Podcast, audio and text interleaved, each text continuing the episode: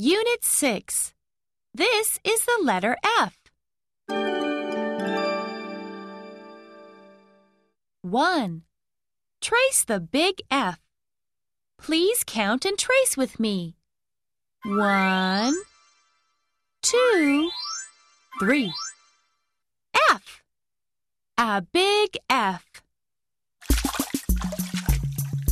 F is for fish.